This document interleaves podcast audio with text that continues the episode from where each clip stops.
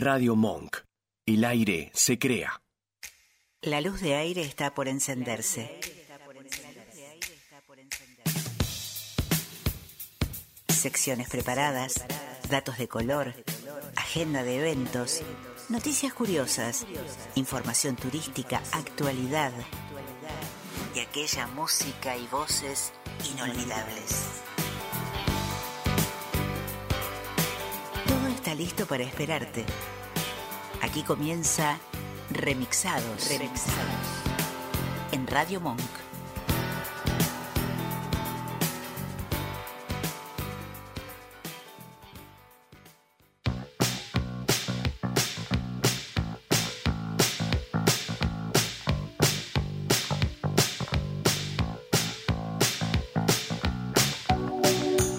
Hola, ¿qué tal? Otro miércoles más que estamos junto a vos en Remixados para que una hora, una hora como siempre decimos, se te pase volando porque tenés cositas interesantes, surtiditas, cortas, eh, música de primera, porque te cuento que los retros de hoy están...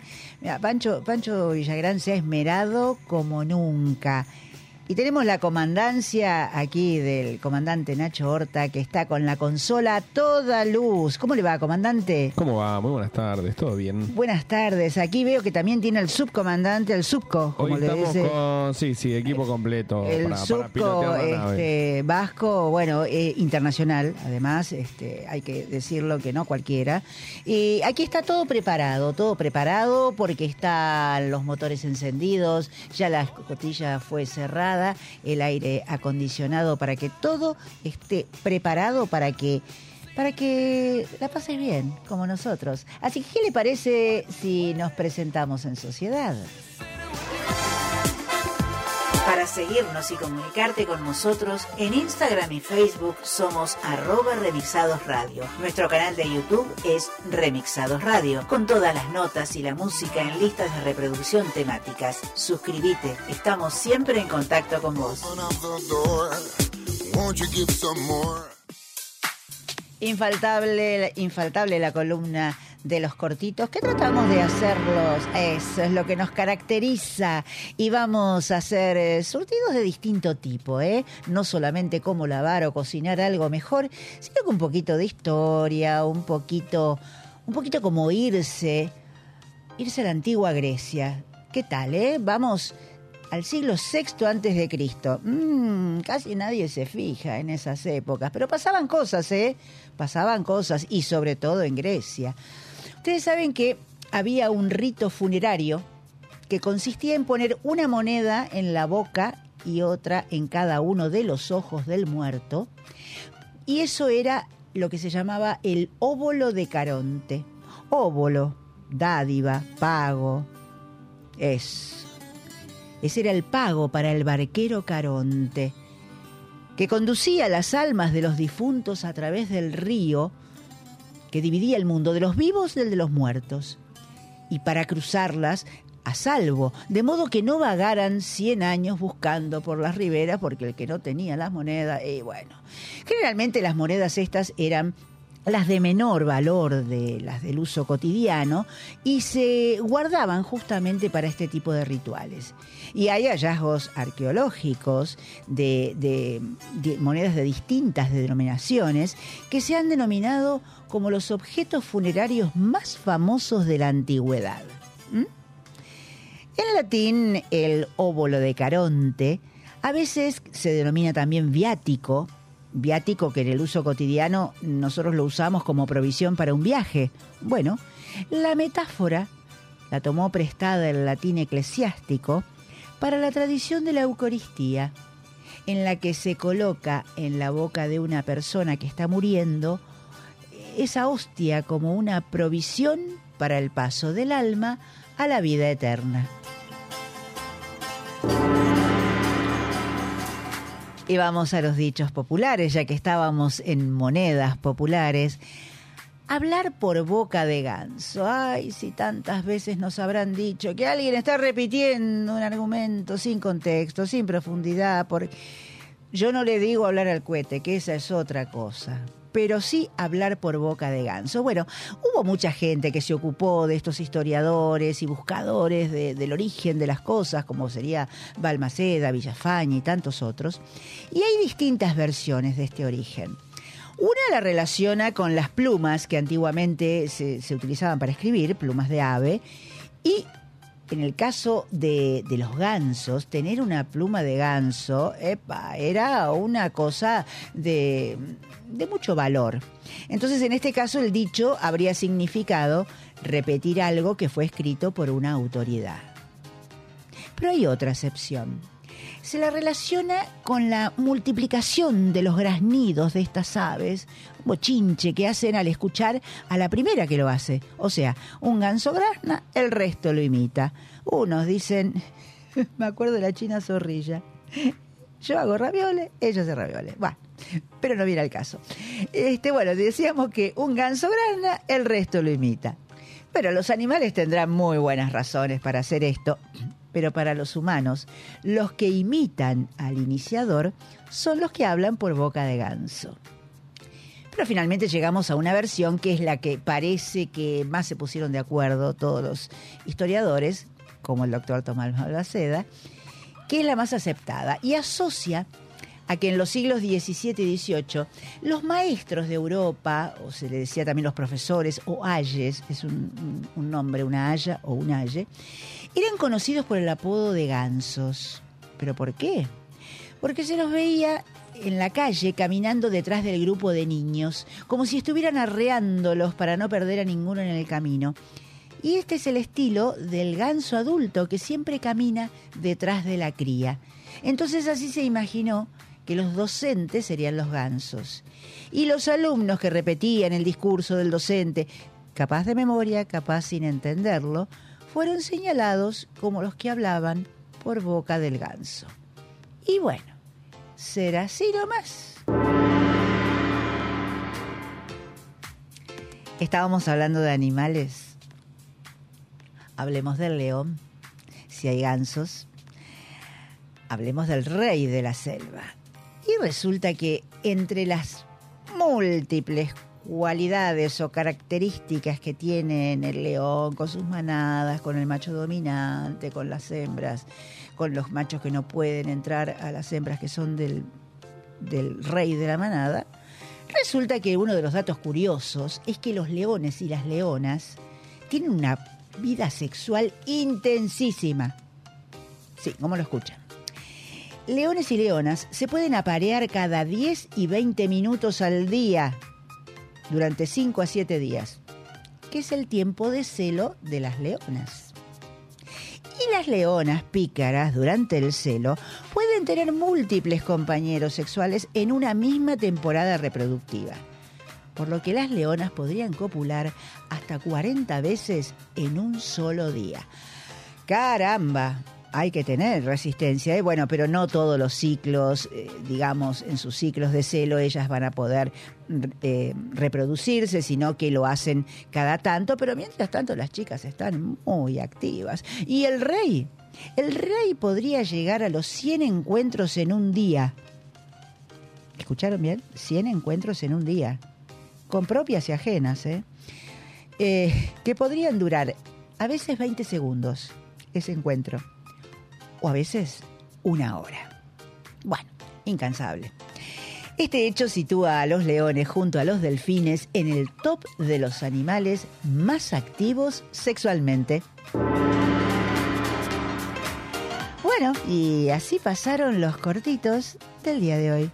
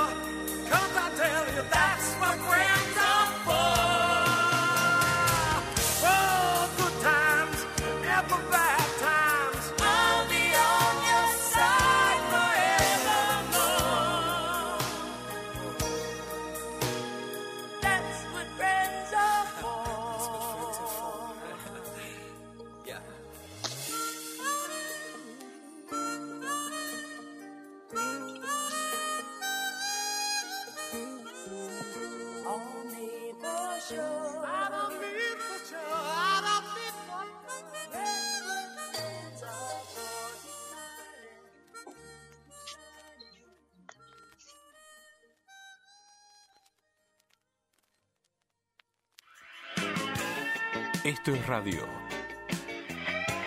Esto es. Remixados. Aquí, en Remixados, algo interesante en la voz de los protagonistas. Hoy tenemos aquí a una referente de una asociación antitabáquica, Sin Pucho. Ella es Nelly Majide y mm, la idea fue convocarla para que nos hable un poquito de esta institución que tiene más de 30 años de actividad y que, bueno, como su nombre lo indica, ayuda a las personas que quieren alejarse de un mal que que todavía, todavía está muy presente, que es el cigarrillo con el daño, por supuesto, que provoca en la salud de la población. Hola Nelly, bienvenida a Remixados. Hola Lili, ¿qué tal? Buenas tardes. Buenas. Muchas gracias. No, por favor, eh, todo lo que esté a nuestro alcance para difundir las cosas que se pueden hacer para ayudar, ayudar a los fumadores para dejar el vicio, porque es una tarea, yo lo he pasado, yo lo he dejado después de 33 años de haberlo practicado, por decirlo de alguna manera, y cuesta, cuesta y, y está bueno recibir ayuda. Sí, claro, eh, eh, cuesta mucho. Obviamente que yo soy exfumadora y lo conozco también tanto como vos. Eh, es una lucha, ¿no? Que uno tiene una vez que intenta dejar y que no puede y, y vuelve otra vez al tiempo y no puede, fracasa. Bueno, eh, es una lucha y un sufrimiento, por supuesto. Eh, mientras tanto hay un sufrimiento. Y bueno, para esto están eh, los, estos grupos de, de, este grupo en este caso, de autoayuda. En este momento ya no es una asociación, fue en su momento, eh, no están los fundadores ya.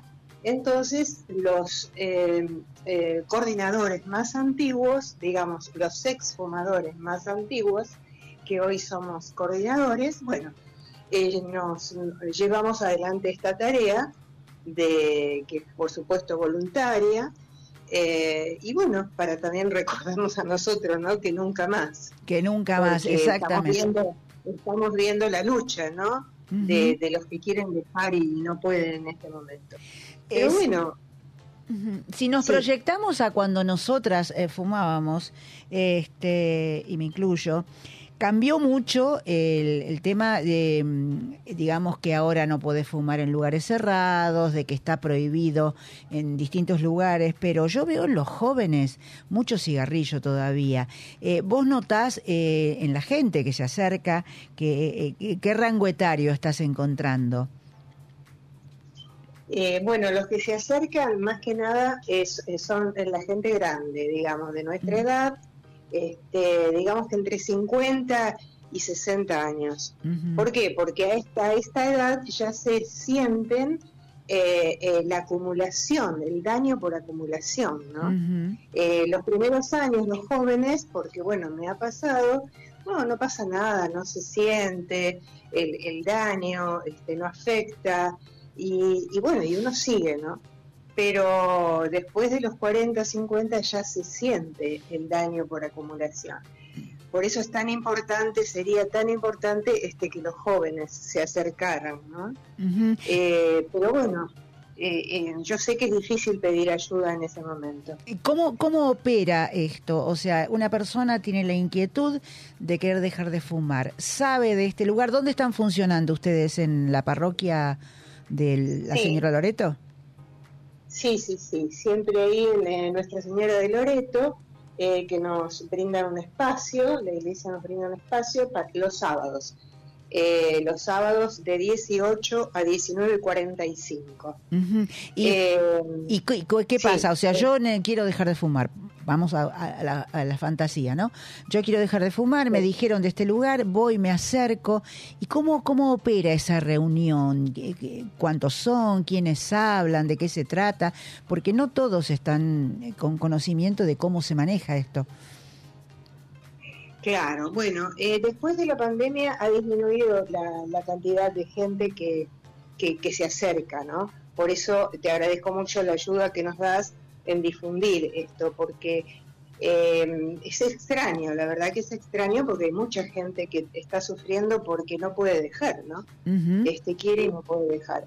Pero bueno, este, nosotros lo que hacemos es escuchar fundamentalmente y eh, con la experiencia que tiene cada uno eh, de los que hemos dejado, eh, bueno, porque en el grupo hay de los que quieren dejar y, y de los que ya han dejado. Entonces, este, esa misma experiencia le sirve, escuchando al que quiere dejar, le sirve este, por acumulación, digamos, eh, para dejar.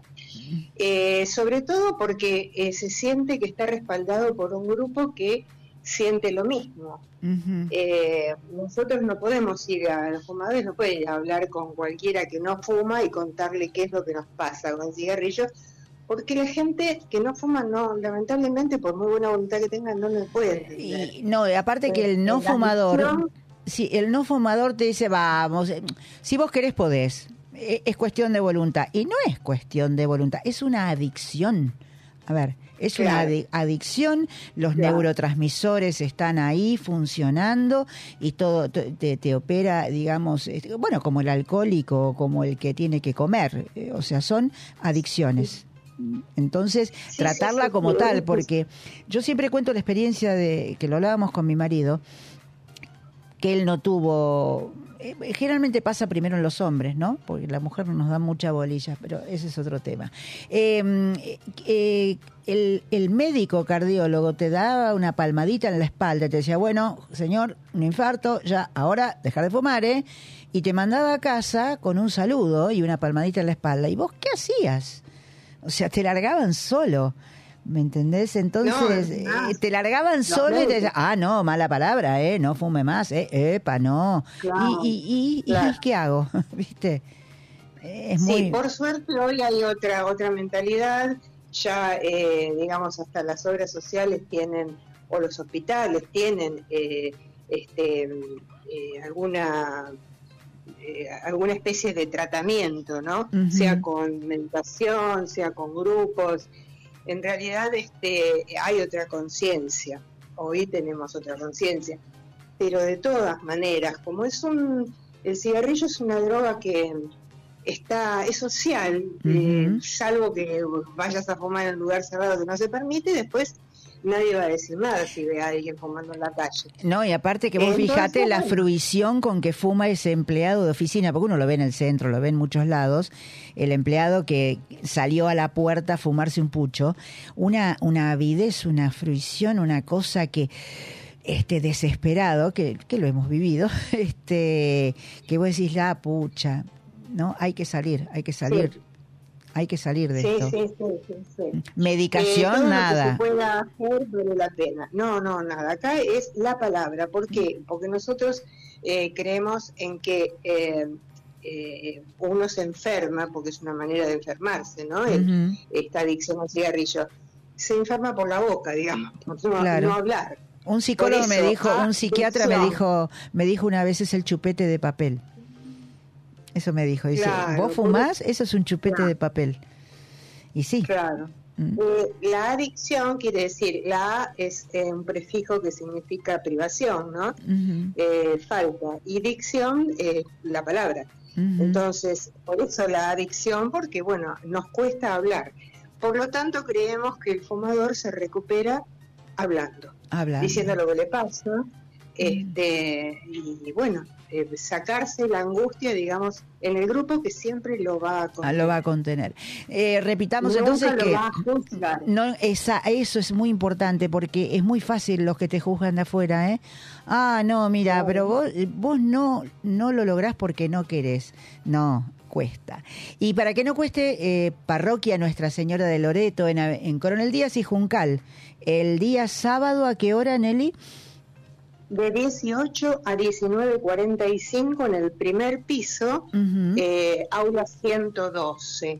La Ah. dirección te paso por si acaso este, alguien que escucha quiere acercarse. Es Coronel Díaz y Juncal, es Ujú. Coronel Díaz 2281. Mm, Sí, es, la parroquia está ahí en la esquina de, de la plaza esa tan hermosa. Claro, claro. Y este tengo un mail, si querés eh, pasarlo para, ¿Cómo no? eh, para los que quieran eh, consultar, ¿no? Eh, es un nombre muy sugestivo, el mail dice Cuida Corazones. Ah, qué interesante. Cuida corazones. En minúscula, en minúscula todo junto. Cuida Corazones. Arroba Arroba gmail.com. cuidacorazones arroba gmail.com Parroquia Nuestra Señora de Loreto de Coronel Díaz y Juncal sin pucho vas a tener una vida mejor gracias Nelly por estar con nosotros vos, ¿eh? no tiempo, y, y gracias porque estas cosas hay que difundirlas hasta pronto Muchas gracias, muchas gracias. Hasta pronto.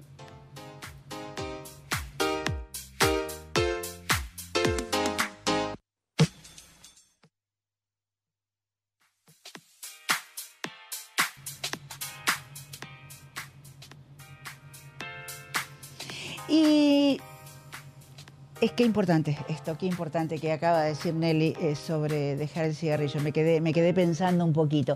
Vámonos a que dar un paseo para comentarte algo que sucedió hace bastante tiempo. ¿Se acuerdan de la tragedia del 11 de septiembre de 2001 que de las Torres Gemelas? Bueno, Detrás de, de las grandes tragedias a veces se ocultan pequeñas historias que no siempre salen a la luz. ¿eh? Ahí aparecen héroes anónimos, eh, personas que apenas estaban en el lugar correcto a el momento indicado, ¿no? Y, y de golpe eh, fueron protagonistas. Entonces, esto sucedió en un, en un pueblo, en una ciudad pequeña de Canadá, llamada Gander, aquella mañana fatídica del 11 de septiembre, cuando explotaban las torres. Esto es una localidad que está al noreste de Canadá, en las islas Newfoundland, a 1500 kilómetros de Ottawa, para darles una idea. Y mm, se vio alterada en su calma por una por todo lo que era rutinario hasta ese momento y, no se llegaron a dar cuenta de lo que había pasado hasta transcurrido un momento, porque su aeropuerto, que estaba acostumbrado a recibir un promedio de siete vuelos diarios, más o menos, se vio desbordado al llegar 38, 38 vuelos provenientes de distintas partes del mundo, que tuvieron que aterrizar en su pista cuando el espacio aéreo estadounidense fue cerrado por decisión de las autoridades, lógicamente ante el temor de más atentados, todos los aviones que estaban en el espacio aéreo en ese momento. Entonces, en apenas cuatro horas, esa población que era de 9.000 personas hasta aquel entonces, llegaron a tener 6.800 refugiados.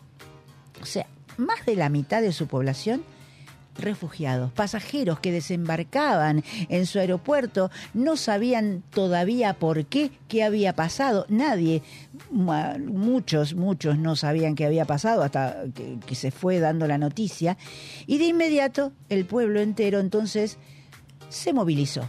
Eh, Fue una cosa así que instantánea, impresionante y conmovedora cadena de solidaridad se puso en marcha para darles albergue, comida, cuidado, contención a estos huéspedes que, que cayeron, valga la, paradoja, ¿no? Que cayeron del cielo, ignorantes todavía de lo que había pasado.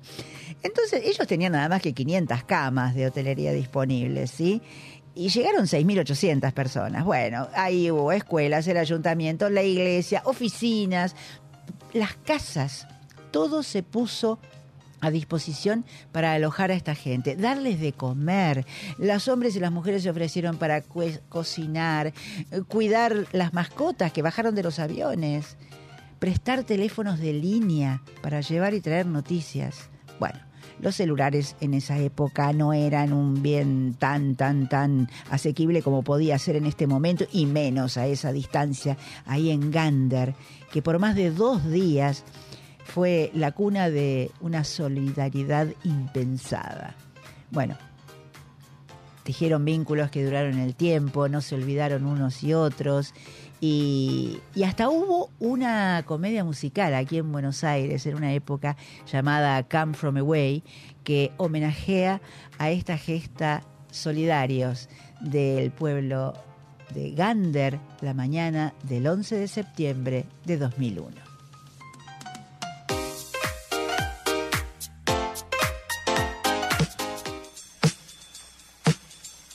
En Remixados, los retros no se detienen.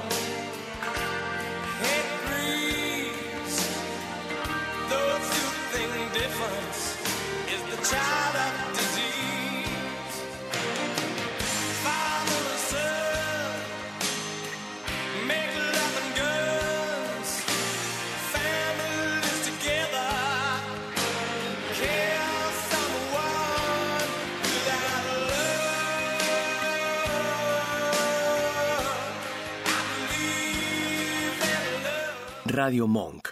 El aire se crea. ¿Te anda lenta la computadora y no sabes a quién llamar?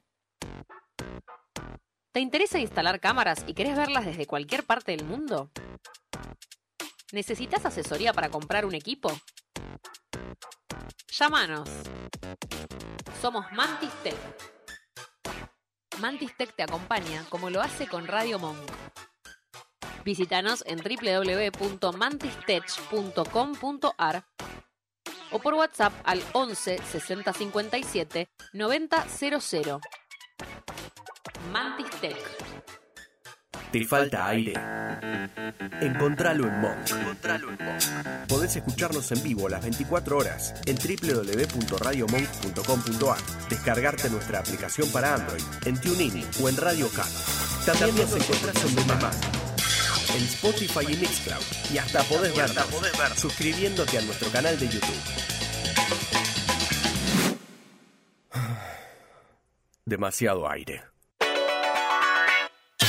Dulce Beso es una yerba misionera elaborada con palo. Un mate ecológico con más de dos años de estacionamiento natural y un inconfundible sabor ahumado. Dulce Beso, es riquísima.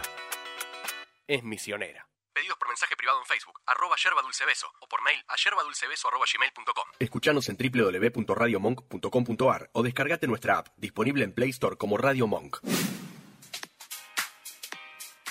Acordate, si querés viandas veganas, si te gustan las cosas ricas, MC Cosas Ricas, llama al 15 59 26 14 15 y vas a tener las mejores viandas veganas.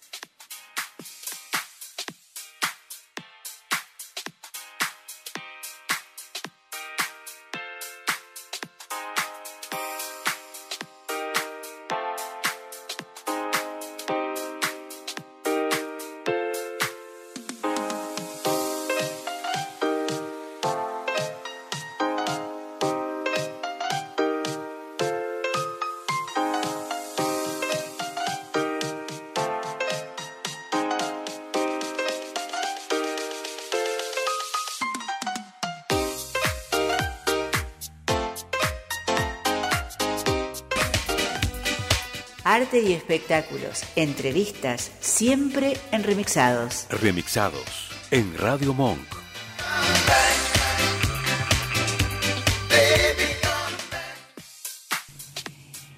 Y hoy nos vamos al teatro, tal como les anticipamos, vamos a hablar de El malentendido, una obra de Albert Camus que tiene la adaptación de Natalia Villamil con dirección de Mariano Stolkner y aquí para presentarla está Raquel Ameri, una de sus protagonistas. ¿Cómo estás Raquel? Bienvenida a Remixados. Hola, ¿cómo andás? Muy bien, muy ¿Cómo bien. andás, Lili? Bien, queriendo que vos le cuentes a la audiencia eh, de qué se trata este hermoso texto que tiene un poco de thriller, tiene un poco de suspenso, drama, de todo hay acá, ¿eh? Bueno, puedo contarles que es una versión libre que hizo Natalia Villamil, que también es bueno contarles que es la autora de Rota, el unipersonal que estuve haciendo hasta hace muy poquito y seguirá a camino. Natalia Villamil versionó El Malentendido, que es una obra de Albert Camus, que se estrenó en el año 1944. eh, y es una obra que tiene, sí, 70 años. Y se escribió en un momento, bueno, de posguerra, de crisis eh, frente a situaciones eh, que ponen al ser humano con- contra la pared. Límite. Y, con la pregunta de, de la existencia, ¿no? Muchas veces ante, ante sucesos de violencia donde la vida no vale nada, podemos, bueno, sentirnos devastados o eh, empezar a hacernos algunas preguntas como para poder eh, darle algún sentido a, a toda la crueldad. Y de alguna manera esta obra, que Mariano Stolkiner, bueno, también refresca desde un lugar personal, ya que él en toda su vida, bueno, fue muy fanático de, de The Cure, Mm. y en un momento se, se entera de que la banda eh, se, se inspiraron varios temas de Cure en, en libros y, y novelas de, de Albert Camus. Entonces ahí eh, Mariano escuchaba de Cure, no leía Camus, pero de golpe eh, es como que Se le prendió, se le prendió la lamparita. Claro, a través de la banda, pero esto en su juventud, ¿no? A través de la banda de The Cure, se fue a terminar leyendo, bueno, libros de, de Camus como El extranjero, bueno, por algo el Teatro de Mariano lleva ese nombre. Ese nombre, el extranjero. Ah, no sabía que el nombre del teatro siempre- era por la obra. Claro, es por la, por la novela de, de Albert Camus que Ah, mira. Mariano, claro, siempre soñó con finalmente montar alguna obra de teatro de- del mismo autor y bueno, cuando decidió hacer el malentendido en su momento, recordó esto que se entrecruzaba en su vida y, y su, su, su gusto por The Cure y, y cómo estaba esa música vinculada a, a este autor.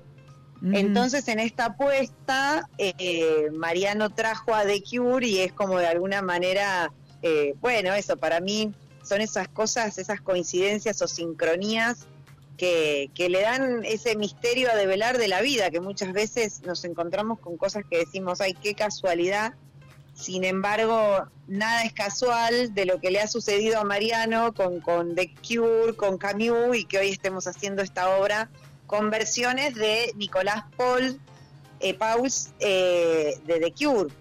Eh, y pero la- independientemente de esto, el texto en sí mismo eh, es vigente, o sea, los conflictos, el, el- lo que se oculta, lo que no se dice, y, siempre la aparición, siempre no, a veces la aparición de, de un personaje que de pronto da vuelta a todo y, y toca un planteo tan particular como en este caso, ¿no? Que viene el hijo, ese hijo tan Claro, lejano, tan bueno. distante y bueno, no, no, no, no, no voy a, no voy a develar más, ¿no? No queremos spo- spoilear. Como se dice sí, ahora, spoilear, es- antes era anticipar Sí, el... spoilear. No queremos eh, anticipar, pero hay un personaje que sí, que cobra de alguna manera una, una relevancia muy, muy particular, ¿no? Que es lo que lleva a la mayor tensión también en, en la segunda parte de la obra, digamos.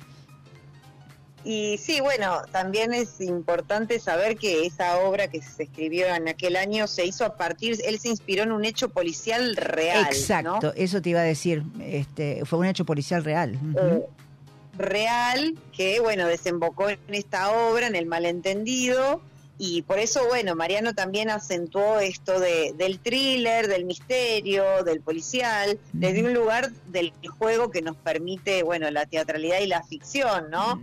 Eh, si bien hay mucha, mucha verdad desde lo que podemos decir la poética de los actores que estamos en escena, que eh, se armó algo, digamos, una cualidad creo bastante visceral de la actuación, en las energías que manejamos Leo Sagase, Marta Haller, bueno, Antonella Santos, Pablo Rinaldi y yo, si bien hay una, una verdad y esa cosa, esa crudeza de esa actuación tan verosímil, también tiene el atractivo de lo espectacular por la música, por la puesta de luces, por la ficción. eh, y por esto, bueno, de que sea un policial y que en general estamos, bueno, acostumbrados o acostumbrados a ver ese tipo de material quizás en una serie o en una película, eh, y poder, bueno, en una butaca de un teatro estar viendo una historia que nos invita a, a develar, quizás un poco también sabiendo cómo pasa con las tragedias, ¿no? Como, como Edipo, que sabemos un poco cuál va a ser el destino del protagonista, Claro, pero no. así todo lo, así todo lo sufrimos hasta el final. Bueno, eh, no, seguramente es, es, eh, es una muy linda adaptación, vale la pena ir a verla y sí, sí lo recomendamos. Está en el Cultural San Martín y, y recién estrenadita, ¿eh? Fresquita, fresquita, el sábado 4 la estrenaron, ¿es así? Sí, sí, este fin de semana pasado. Así que el Cultural San Martín está buenísimo para ir a verla los sábados a las 21, los domingos a las 20 y precios accesibles. Eso es lo que me encanta poder ofrecerle al público buena calidad de espectáculo como este que lo es y, y a un precio muy accesible. Eh, yo te agradezco muchísimo, Raquel, que hayas pasado por aquí y estamos más que contentos de convocarlos a todos para ver a esta madre, a esta hija que están recluidas con, sus dramas, es Juan que aparece en un momento y bueno, está todo, todo por verse y por disfrutarse. Eh, Gracias nuevamente. Gracias a ustedes y bueno, les esperamos en el teatro. Gracias. De nada. El- digamos también que el Cultural San Martín, ahí en Sarmiento 1551, por si no lo conocen, pero bueno, es, es reconocido, Sí. es una sala preciosa. Y buscando el malentendido a través de la página de Alternativa Teatral se puede también llegar al link de las entradas. Exactamente, exactamente. Y también en, ahí por alternativa, buscando, encontré una nota eh, que se le hizo a este en el diario Perfil a Mariano Stolkiner, donde, donde nos dice cómo fue eh, todo este armado de esta obra tan bonita. Bueno, nuevamente la recomendamos y te damos las gracias, Raquel. Bueno, un abrazo fuerte. Gracias. Igual a vos, hasta pronto. Nos vemos.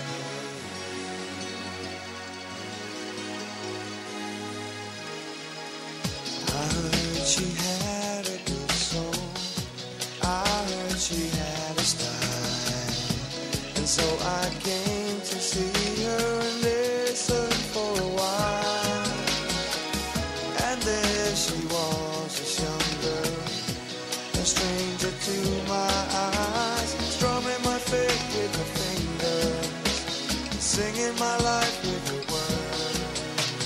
Killing me softly with her song, killing me softly with her song,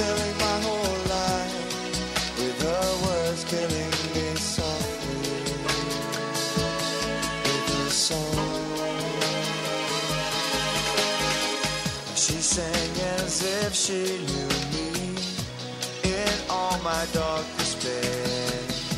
And then she looked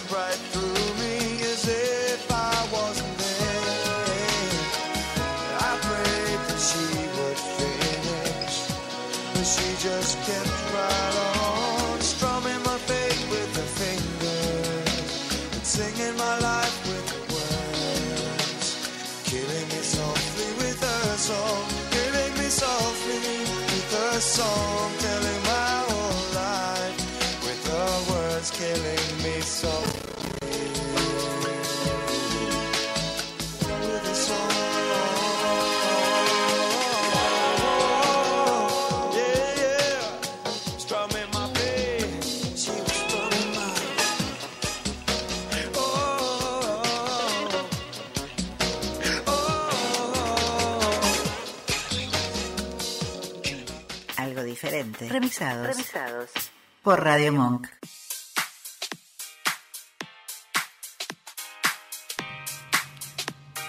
Y nos vamos, nos vamos allá lejos al Ártico. Mm. Antes habíamos ido a Grecia, ahora nos vamos al Polo Norte. ¿Sabes que hay un lugar en el mundo donde se guardan las semillas de casi todos los cultivos que comemos? Se llama la Bóveda Global de Semillas. Está en el Ártico, en unas islas de Noruega que se llaman Svalbard. Es como, para que te imagines, una caja fuerte gigante que protege la biodiversidad de las plantas en caso de que haya alguna catástrofe que ponga en peligro la alimentación de la humanidad. Nada menos. La bóveda se inauguró en 2008. Tiene tres salas donde se almacenan más de un millón de variedades de semillas, desde las más comunes a las más exóticas. Y cada sala tiene una temperatura de 18 grados bajo ceros, que conservan las semillas por mucho tiempo. Y solo los dueños de las semillas pueden acceder a ellas y usarlas si las necesitan, que son obviamente países, ¿no? Los que depositan allí. La bóveda la construyeron en una montaña congelada a 130 metros sobre el nivel del mar, para evitar que se inunde o se derrita por el cambio climático. Y también está lejos de zonas sísmicas o conflictivas, para que no haya riesgo de terremotos o de ataques, estas guerras que pululan por todo el mundo, Bueno, es como tener un seguro de vida para las plantas y para nosotros. Y cuando digo nosotros, ya vamos a ver por qué. La iniciativa de esto la tuvo Noruega. Noruega fue el país que pagó la construcción y el mantenimiento. Pero también cuenta con el apoyo de otras organizaciones internacionales que se dedican a preservar y me- mejorar los cultivos, que son los que hacen los estudios, buscan qué semillas conservar, proteger, que, que- que estén referidas a algún estudio que se esté haciendo ambiental, ¿no? Y eso es para que siempre tengamos acceso a una variedad de alimentos saludables y adaptables o adaptados a cada lugar. Eh, un ejemplo de cómo funciona de recurrir a, a pedir semillas fue en 2015. El Centro Internacional de Investigación Agrícola de Zonas Secas, ICARDA se llama, solicitó recuperar parte de las muestras que había depositado en la bóveda, porque su sede en Siria fue dañada por la guerra y tuvo que trasladarse a Marruecos y Líbano. Y de esta manera pudo continuar con su investigación para el desarrollo de cultivos resistentes a las sequías. Se dan cuenta que son semillas especiales, productos de programas de estudio, que van y se guardan en esa bóveda. Por ahora es el primer y único caso en que se hizo uso de la bóveda para tomar algo co- como de ese respaldo. Y fue la prueba de la importancia y eficacia de- de guardar esta diversidad de alimentos. No es la única, hay varias arcas menores o sedes, subsedes, digamos, en el mundo, pero esta es la principal. Le dicen también la bóveda del juicio final, porque se, se la supone capaz de resistir a bombas nucleares, terremotos, volcanes, bueno. Y en caso de que falle la electricidad, hay un permafrost del exterior que podría actuar como refrigerante natural a esa altura, en ese lugar. Bueno, ya dijimos que funciona como una caja de seguridad. Eh, el gobierno de Noruega posee, eh, es como si el, eh, el gobierno de Noruega tuviera el edificio del banco y los países ponen en sus cajas de seguridad el depósito de sus semillas. Puede almacenar hasta 4 millones, todavía para por un poquito más de un millón y medio. Y tienen 4.000 especies de plantas de todo el mundo. Entonces ya dijimos que la bóveda es de Noruega, el servicio de resguardo es gratuito pero las semillas son propiedad del banco genético que las deposita allí. O sea, no puede venir a pedirla otro que no fuera el dueño, como en la caja de seguridad, como en la del banco. Pero esta es de un la comida del planeta. En una catástrofe, la biodiversidad de los cultivos va a estar a salvo.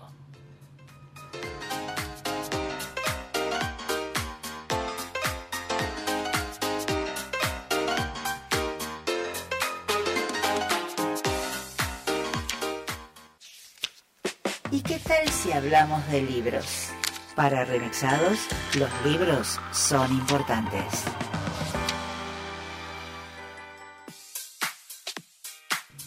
Hoy traemos a Mariano Sigman. Es un neurocientífico que se lo encuentra en charlas, en el BVA, en el país, en TED. Tiene libros documentales que siempre proponen un planteo más que interesante desde, desde este lugar de la neurociencia y, es un divulgador. Eh, Yo les recomiendo que lo busquen en, YouTube, eh, su material, porque es muy interesante. Y en este caso, vamos a hablar de un libro donde él combina los avances más recientes de la neurociencia con historias de vida, con algunas cosas de humor, y explica cómo y por qué las buenas conversaciones mejoran nuestras decisiones, eh, las ideas, las emociones. Nada menos que propone el buen conversar. Uy, algo que se ha perdido tanto, ¿no?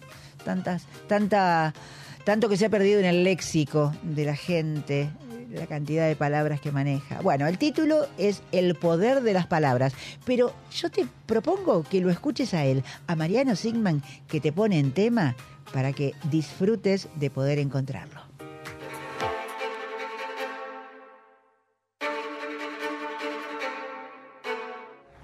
Imagínate la siguiente situación. Tienes una bolsa llena de millones y millones y millones de pelotas cuyo color desconoces completamente. Entonces, como uno tiene curiosidad, lo que hacemos es agarramos una, la miramos y es roja. Luego saco una segunda y también es roja. Luego saco una tercera y también es roja. Y luego la pregunta es cuál, qué color tendrá la cuarta.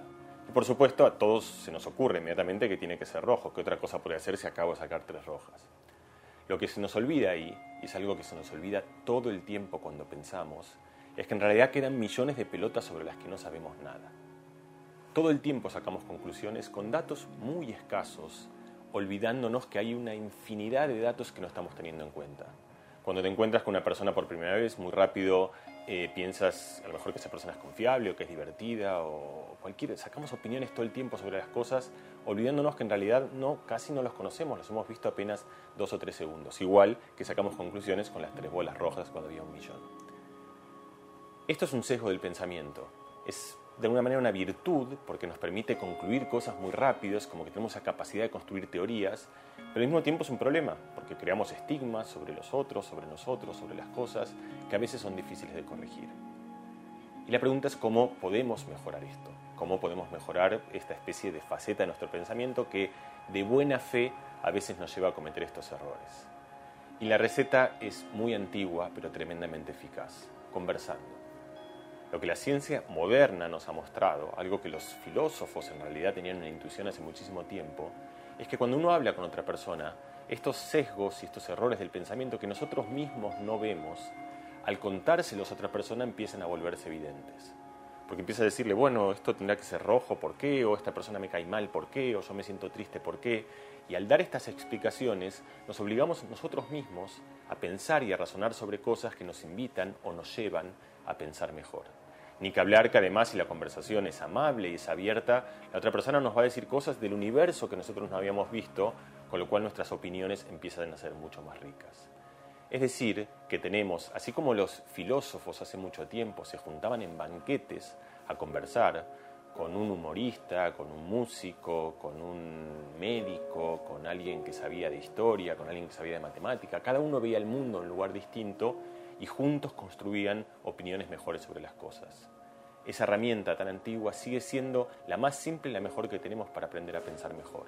Juntarnos con gente, hablar de manera simple y sobre todo hablar de manera abierta y amable. No para convencer, sino para aprender y para descubrir. Para descubrir el mundo y para descubrirnos a nosotros mismos.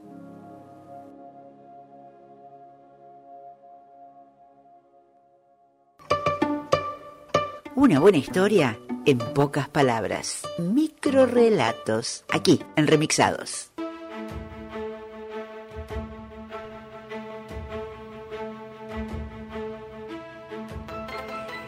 Estoy escribiendo una novela policial.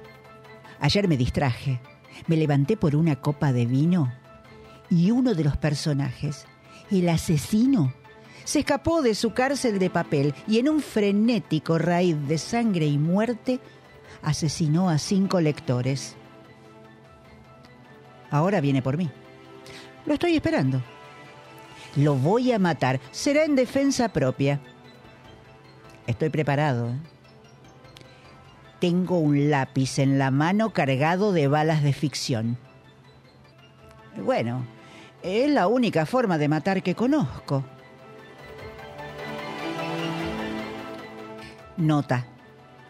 Estén muy atentos. Puede ir por ustedes en cualquier momento.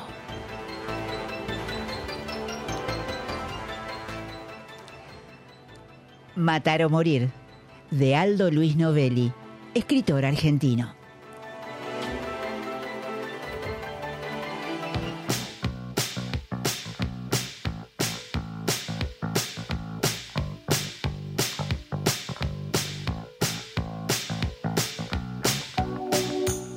Terminó, aquí terminó el encuentro de esta tarde que esperamos que te haya gustado el surtidito que teníamos preparado, que convenzas a ese amigo amiga que tiene que dejar de fumar porque porque hace mal, hace daño y tenemos que querer a nuestro cuerpo y que vayas al teatro a ver el malentendido porque realmente vale la pena.